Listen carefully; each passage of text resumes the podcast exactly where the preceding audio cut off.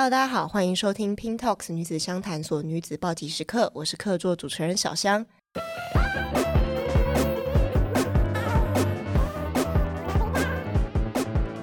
应该有蛮多女生小时候的梦想工作是成为模特儿，但是在长大的过程里面，长辈们就会告诉我们说，靠脸吃饭是相对比较不安稳的工作。可是，一份工作能不能做得安稳，跟你下的决心有比较大的关系。在一个人人都可以是网红，更需要去学习的是半公众人物以及公众人物该有的心理素质是什么。那我们今天邀请到的是国际名模林维君。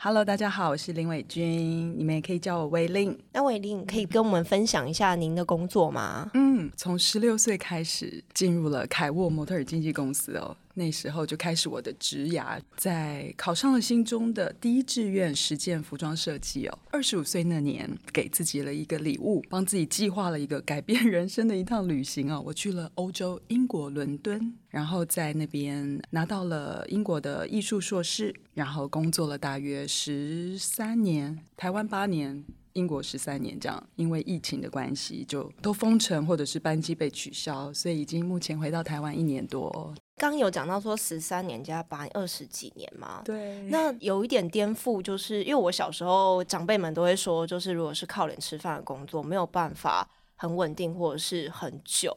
而且我印象中，我有一位同事他是平面 model，他跟我说二十五岁就是老妹。确实是是吗？二十五岁是老妹吗？其实我后来发现哦，当然模特儿感觉给大家的印象就是靠脸吃饭，没错。嗯、但是我后来一路走来，我觉得其实靠外表跟你天生的条件，其实是最后一个需要被重视的。因为当年我在进入凯沃的那一年哦，十六 岁那一年，我几乎没有符合任何的标准。哈，我不是标准的大眼睛、挺鼻子或樱桃小嘴，所以我当年有符合的其实只有身高。然后我是觉得当年哦，凯沃的创办人也是老板洪伟明洪老师，也是我的启蒙恩师哦，他应该是看到了我表演方面的才能哦，就是我台步可能还有在看得出来有在家练习过这样，所以我后来觉得条件其实。不是最重要的，模特儿其实最重要的是你的特色、你的表演的能力，跟你散发出来的在舞台上的那个风采。你说脸漂亮这件事是最后，那前面分别是什么内容？譬如说台步吗？还有、嗯，我觉得是你有没有准备好。机会真的是只留给准备好的人，你永远不知道挑战什么时候来。所以突然你接到一个拍摄工作，你有没有把自己准备好你的 pose？你不可能在前一天才练台步。嗯，所以大家都说台下十年功，台上十分钟哦。嗯，其实我觉得美与丑哦，这已经不是最 model 最重要的一个条件了。那当年就决定要做模特儿的时候，家里是支持还是反对啊？哦，这个也是一一段心路历程哦。因为母亲、妈妈也是从事相关的工作，嗯，呃，妈妈是美姿美仪老师，也是模特儿。其实母亲除了当然有父母的担心之外，她是百分之百支持的。可是我爸爸是非常传统的父亲哦，当时他内心的 OS 一定是说 “Not again”，不要再来一次了。因为当时他面对的是他太太，就是我母亲，在他三十岁那一年哦，生完哥哥跟我的时候，才开始转行成为美姿美仪老师跟模特儿的。非常高龄，很惊讶，而且是生完小孩之后。对，生完小孩之后，妈妈还保持的很好，好，所以爸爸面临了第一次哦，太太从上班族、家庭主妇转成。model 模特儿，结果十六年后女儿长大了，再来一次哦，再来一次，心理的冲击实在是应该蛮大的。那爸爸因为也是很支持啦，就好让我去面试，让我去试试看。那结果我记得有第一次的模特儿 model car，我们那个模特儿拍资料卡，洪伟明老师跟郑俊贤就以大师哦，我们重金打造，希望帮我从十六岁少女马上快速的变成一个 model look。就就借来一个貂皮大衣，然后我们很仔细、很细心的做了一个 look，就是小露了一点脖子、锁骨跟一点点肩膀，That's all，就这样而已。结果我爸爸看到那张照片，就决定跟我妈妈讨论说，维君应该要停止做模特。爸爸不行了，爸爸不行了，爸爸觉得露肩膀太多了。那那时候我就心里觉得，哇，原来这样的冲击是这么大。但是我又非常想成为一位表演者跟模特儿，那我觉得我就是从中做了一些调整，我就跟凯沃也签了一份合约，也跟家里也签了一份合约。当时的凯沃也非常的大力的协助哦，也帮我就是在合约上面表示说好，不会有露任何皮肤的 时候，就是不会有泳衣内衣的工作。但是不是有一些先决条件啊？嗯、因为嗯，像我自己在职场啊，我如果要去提出一些改革或者是一些需求的时候，可能都要先事先做一些准备，不然我想不到为什么对方要同意你做这件事。因为如果你不能露皮肤，你不能拍泳装，对。经纪公司来讲是就是少机会，确实没错。我觉得当然，因为公司也是一个系统，他们的系统已经这么多年了，我们当然要尊重。可是我觉得，如果在可以允许的范围内，用良好的沟通，稍微做点调整，比如说以自己。适合舒服的方向去谈这份弹性的合约，嗯、要把自己定位好，嗯、准备好，自己也可以当自己的经纪人。那聊完爸爸的部分，我其实蛮好奇，妈妈如果是相关产业，会不会要求很高？对，因为妈妈也是哦，服装秀的秀导。妈妈常常说 “model” 这个英文字，其实翻成中文是模型跟模范的意思哦，所以她常常提到说，模特儿是要成为别人的典范。哦，这样听起来就是压力非常大。大 你是喜欢压力的，还是不喜欢压力的？好像喜欢压力。妈妈会不会听到这一集哦？喜欢，很喜欢。妈妈，我很喜欢这个压力。压力都是促使我们往前进的动力嘛。那那时候我就想说，要做好的典范。也要维持妈妈这么努力后的这个成就、这个形象，嗯、我觉得是是有自己提醒自己说，我们模特儿一群在外面，我们的言行举止都要注意，因为别人看到我们这一群就是高高的啊什么，我觉得我们一定要有一个形象在，因为是算其实算公众人物吧，半公众人物，半公众人物。那我听说就是凯沃他算是比较严格的经纪公司，经纪公司。他说像当兵，确实确实没有，我都开玩笑说我好。像在凯沃当了八年的兵，哎，黄老师听到会不会怎么样？但是是非常好的意思哦，就是我们军事化的管理、军事化的训练，说一是一，说二是二，就是我觉得在当年所打下的基础，才有可能让我在往后的职涯里面这么顺遂跟这么幸运。我觉得那个是打下一个基础的最棒的、最棒的八年。我们那时候都开玩笑说，我们不是在贴墙。就是在前往贴墙的路上，我们每天在做的就是贴墙壁，然后训练自己的核心啊，训练自己的力量啊、因为走台步真的其实就像运动一样，我们都相信说，你每天在练习的事情，你每天练，重复练，一定会做好。所以那时候我们的观念就是，没有在工作，就是在教室里面学习面对镜头，学习怎么化妆。当年是我们模特都要自己化妆的，学习肢体语言。看杂志，看模特儿，国外的模特儿走秀，就是所有，就是几乎是像学校一样，是一个学院。就算是兴趣好，那每天做这些事情，原本我想看，我如果我的工作是要看杂志，我觉得我应该很开心。哎，会开心吗？如果他是我的工作的话，你有因为这样讨厌你在做的每一件事？了解哦，我觉得其实很幸运的是，我在做的事情刚好都是我喜欢的。但我又很喜欢音乐、灯光、舞台，我喜欢杂志，一切美学就是跟我在大学念的服装设计科也是有相关，嗯、所以觉得模特儿这一切都让我很享受。就算做了，对，很开心上班，然后就算已经二十多年了，我还是觉得很很新鲜，因为每一次的工作都不一样。有没有最崩溃？就是你可能已经拍完一整天，然后还要贴墙，有没有觉得我真的站不起来啊？有印象深刻。我相信每个产业都很辛苦哦，模特儿界的辛苦，或许其实要来平反一下。可能很多人会觉得模特儿其实是相反的，其实是不辛苦的。你好像就是站在那里，你只要长得漂亮、长得高，你站在那里拍一个照就结束了，你工作，这完全是非常大的错误的印象哦。模特儿的辛苦有分生理跟心理哦，生理是体力，嗯，还有疼痛。体力就是我们要站的站很久，很久走很久，提重物提很久，就是赶场的时候啊或什么。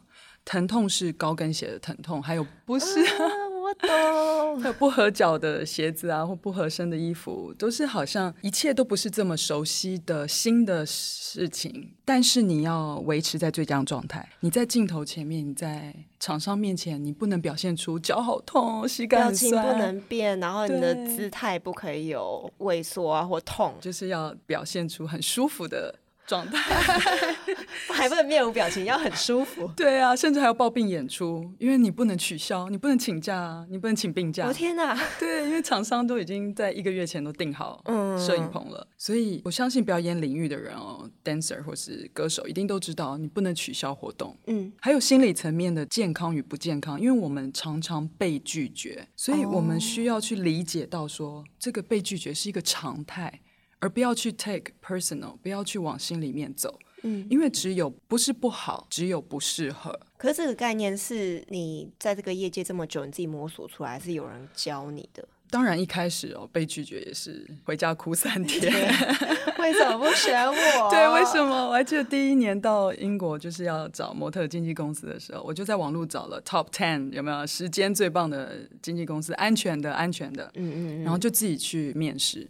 结果没有想到，因为在台湾秀场当年是很蓬勃，然后工作很多，嗯、每天都赶场，所以蛮惊讶说原来有被拒绝的时候。嗯、所以在英国当时只有三间公司说 yes。三间很多，还是没有选到你最喜欢的？有有选到，但你原本预期是时间都应该要说 yes，对不对？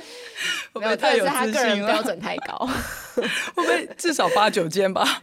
我懂，我懂。对，所以一开始也有不适应的时候，但后来就是也是自己告诉自己。不是不好，就只是不适合。或许我硬加入了那间公司，那间公司没有这样的经验的对亚洲模特儿的这个管理，或许也没有办法把我安排到最适合的地方。转念。不要抱怨，我觉得这个也是我们家听众会很受用的一句话，就是找一个你适合的公司，或是对象，或者是合作伙伴，远胜过你一直在纠结是不是自己不好，然后很强迫改变自己的形象。我觉得太痛苦了，那样摸索的路程会变得很长很长。既然都讲到国外了，有一点好奇，就是台湾的模特产业跟国外有没有什么不一样的地方？在国内哦，台湾我们有很棒的地方是我们有精致度，我们有温度，我们有细节。嗯，我们那个技术其实已经超越了国外所有我所遇过的任何发型师也好、设计师也好、造型师也好，是真的。台湾我们的技术是很厉害的，然后我们也是很讲究任何的细节，然后我们彩排也都会希望是几乎到完美的状况，强准备那样子。对，那这点是也是很好的一个方式去呈现，每一个人出来就是准备的很好。嗯、那在国外一开始，我有点惊讶，是他们希望你做最真实的自己。嗯，就当然你在家里的功课啊准备好之外，可是他不太会让你有机会跟时间去准备。比如说 brief，他可能五分钟前才给你访纲，或是 brief。我常常遇到导演是摄影棚都架好了，我以为只要拍照，结果他说：“哎，我今天想录影，哎，那不然你跳一段舞。”你来跳一支舞好了，会了吧？对，然后那个音乐可能还是十分钟、十五分钟，他没有要切的意思，怎么还没结束？对，那你就得一个人在那边，就是疯狂的自由发挥。我常常遇到自由发挥的时候，真的是心脏要很强之外，也是也是逼迫自己磨练了。所以这是有点不太一样的地方。他们希望你就是呈现最 raw、最真实的你，甚至在造型上面也是。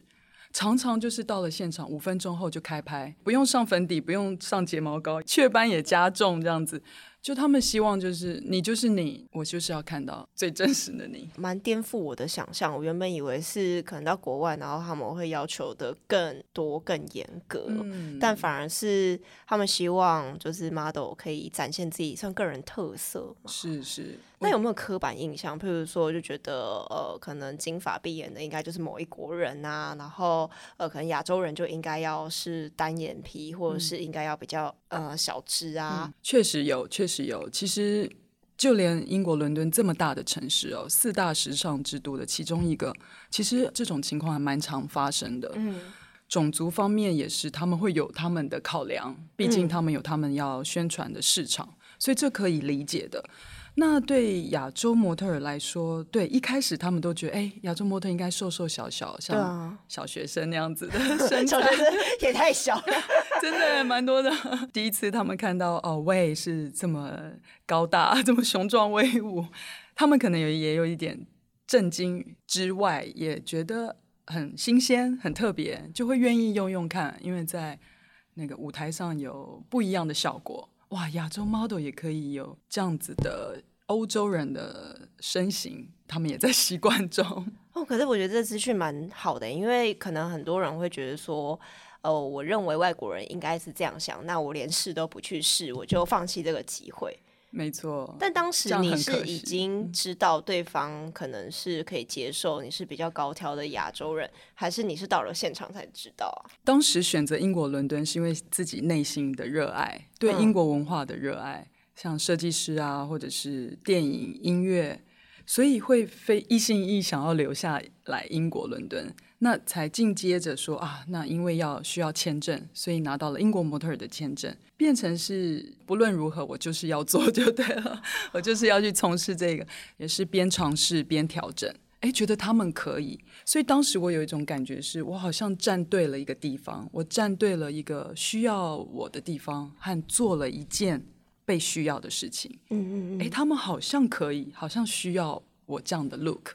对我来讲也是新的 market、新的领域、新的市场。关键是你还是先做，没有想对方怎么想，就是先去做再说。没错，小象说的对，就是做就对了。因为你永远不做，永远不知道反应。嗯，对，你先出去了，你永远还可以再回来，有没有调整？但是你永远不出去，你永远不知道对那一方面的反应是什么。到了当地有没有什么是你觉得印象中蛮辛苦的事情？哦，在英国伦敦的时候，哈，因为前一两年我所居住的公寓都是刚好有朋友。安排，所以他们可能要回国两个月，他们就说：“哎，喂，我可以转租给你。”所以我也没有太多去考虑其他的因素，因为就很方便嘛，你不用跟房东签约啊，那些网络都有了。一开始的时候，我就是接收这些好朋友们的公寓，但是我发生了一件，我应该是觉得人生以来第一次感到非常恐惧哦。那时候一个人在国外。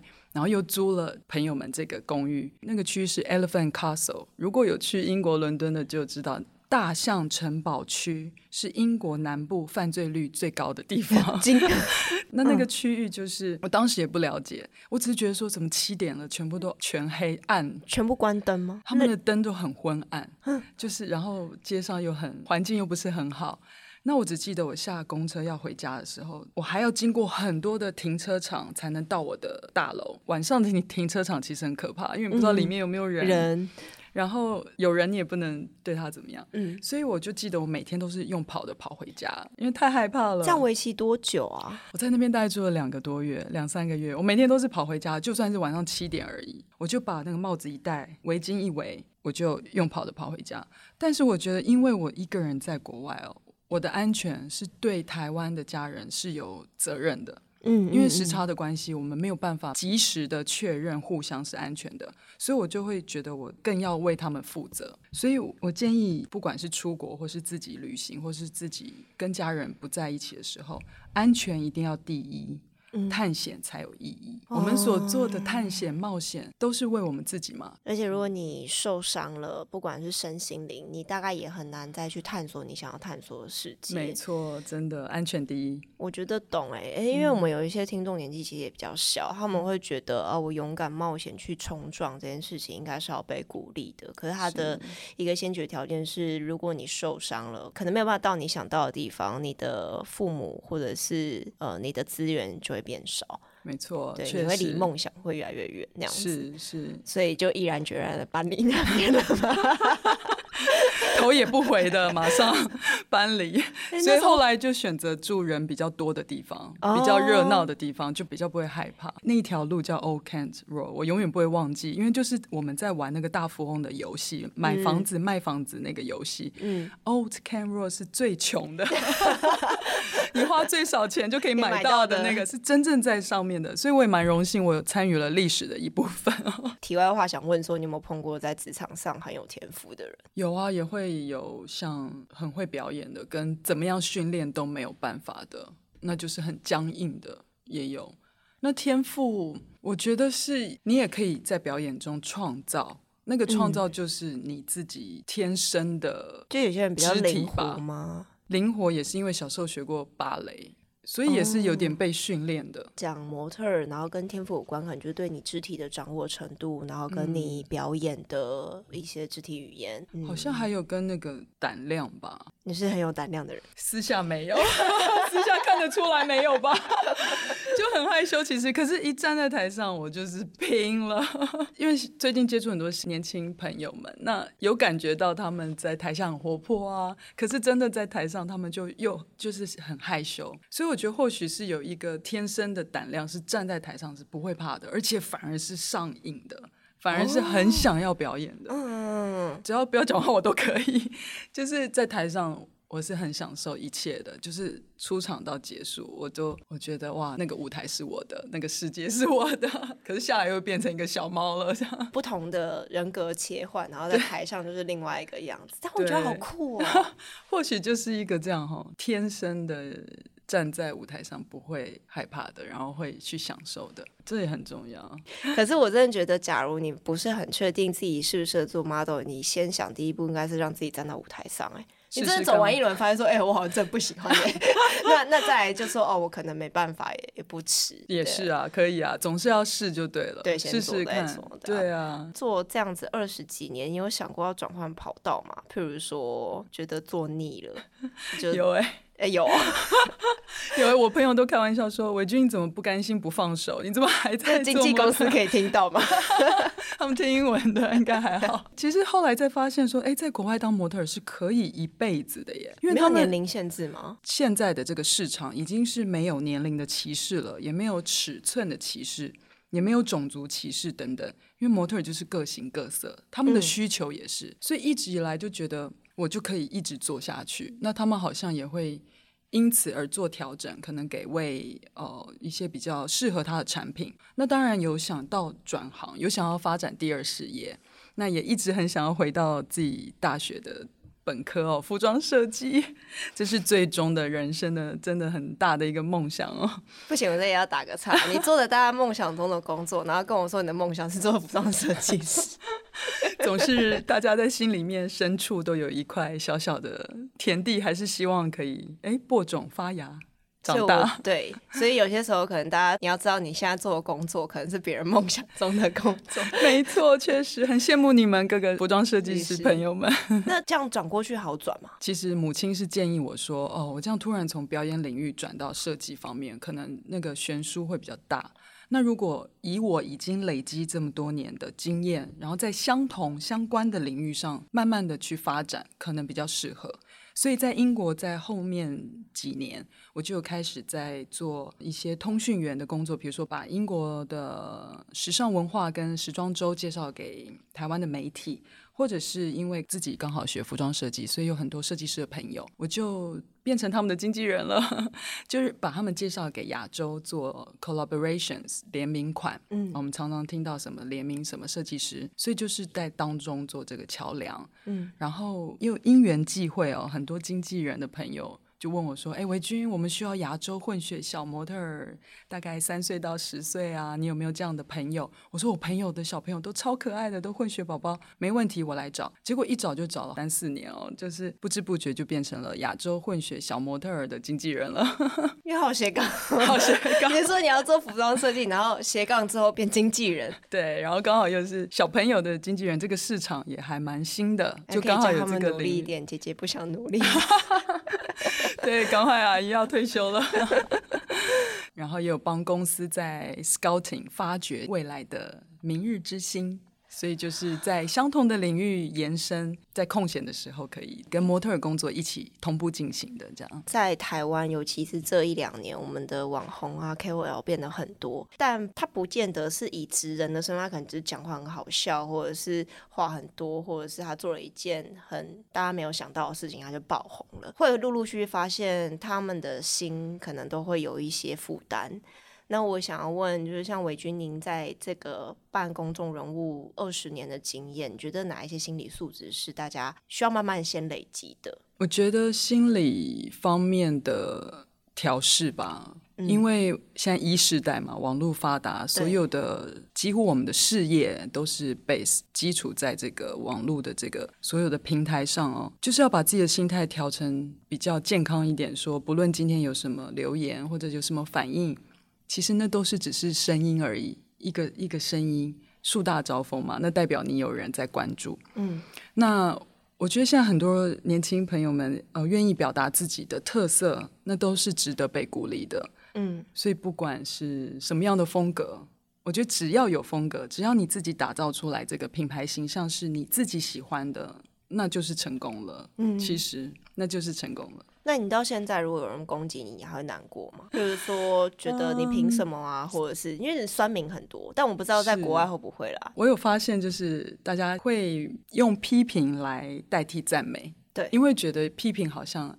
哦，我的想法很多，嗯，我有自己的主见，嗯，可是后来我发现，那只会让你自己后退，嗯，你完全不会进步，因为那是一个，也不是说负能量或什么的，有时候负能量也不一定不好，可是就是用批评，你没有办法建立一个你自己的概念，所以反而你要用喜好来定义。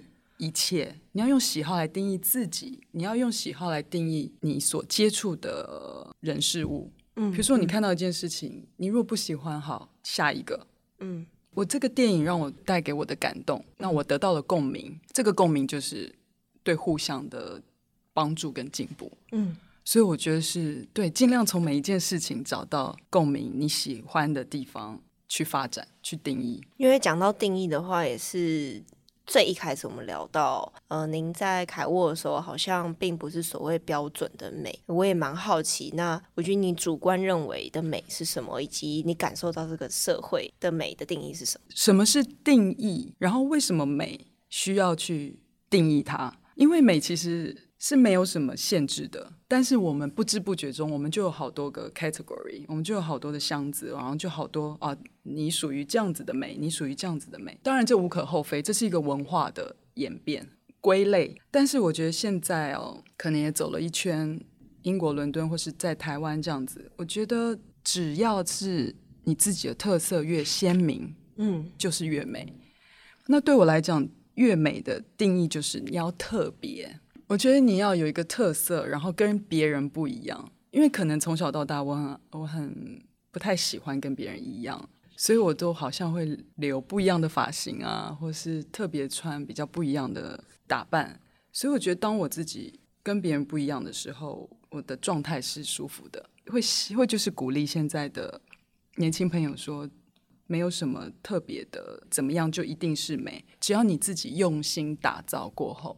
的那个型是你喜欢的，那就是美。因为那时候我们还没开录之前，我就有分享一个你经纪人跟你说的那一通电话，oh. 我觉得可以跟我们的听众再说一次那个小 故事吗？没错，那个故事超感动的，就是因为现在国外已经突破了所有没有没有任何的歧视哦，就算是尺寸方面也是，嗯、他们已经没有所谓的标准的尺寸，反而现在国外有大尺码的尺寸，他们叫 curve。曲线曲线的模特儿，他们甚至是还非常高价的，嗯、你很难请到他们的。嗯，那就是有一次我经纪人打电话跟我说：“喂，你知不知道你已经大一个尺寸了？”然后 对，然后我接到那个电话，我想说：“哇，他要来告诉我不好，他要希望我改这样子。”我说：“怎么了吗？”他说：“厂商有发现你的好像衣服比较紧，那你可以告诉我怎么一回事吗？”我说：“好好好，给我一点时间，我来改。”他说：“No，don't be silly。”他说：“不要傻了，我没有要叫你改，你不用改，你只要告诉我你的决定就好。”他说：“你告诉我你现在要什么？It's up to you。你的决定是什么？你要保持这样吗？还是保持再下来一个尺寸？甚至你要再上一个尺寸都没有关系，你只要告诉我，我来改那个网络上的资料，你就可以。”去做你的决定，然后我那时候听到就就非常感动哦，我觉得哇，我从来没有听到一个经纪人说我尊重你的决定，你的身体你自己决定。但是他也有提醒我说，那我们有可能会失去一些厂商，他们需要尺码小的。但是另外一种想法是我们有可能接受到不同的市场需要大尺码的厂商，所以就是完完全全。我们自己决定。听到那一句话，感觉很像是你不够专业，就殊不知你的经纪人给你一个新的想法，是你反而要告诉我你要选择哪一个，然后你要承担的结果是什么。没错，但我还是觉得一个蛮重要的关键是你可能是有意识的去做改变，你应该不是就是突然放任自己怎么样，就是像我们年轻朋友可能会觉得说，呃，我是不是往不好的地方改，或者是我是改的变成别人不喜欢，但应该是在想的是你为什么要这样改，然后我改完我需要面对跟承受什么，如果这都是我要的。那它绝对就是一个好的改变，完全同意哦。就是当你自己消化过、思考过后，觉得这是你去做的这个方、去走的这个方向，就算它是跟大众所期待的是相反的，嗯，真的都没有关系，因为你的想法才是最重要的。可是你自己就要承担那个后果。如果没有，哎，再改回来也可以，也可以，对。或者是比如说你下定决心，我想要拍化妆品广告，嗯，我可能没那么高，我就是要拍广告。那是不是最重要的一点，就是把皮肤要顾好？嗯就是那个重点要放对。嗯 嗯，懂懂懂，把自己准备好。最后，你最需要取悦的其实是你自己。表演者也可以有声音，表演者也可以有决定。那今天很谢谢玮君来跟我们分享这些内容。谢谢小香，开心。最近的话，您会有什么样的计划吗？最近呢，在学学文创啊，会跟母亲蔡素香蔡老师有合体。然后我们会有美姿美仪模特儿的体验训练营，然后目前也有在台南昆山科技大学担任客座老师，给喜欢一样喜欢表演的小朋友打气加油。那个昆山的是只有昆山的学生才能去上，是不是？是。那如果你已经毕业了，那我们就去看一下学学文创的内容。对。如果大家想要更了解伟军的话，我们的资讯栏里面有留下伟军的 IG，也欢迎订阅我们的 Apple Podcast，可以在那边留下评论。今天谢谢伟军来我们的节目，谢谢，好，谢谢小香，拜拜，谢谢大家。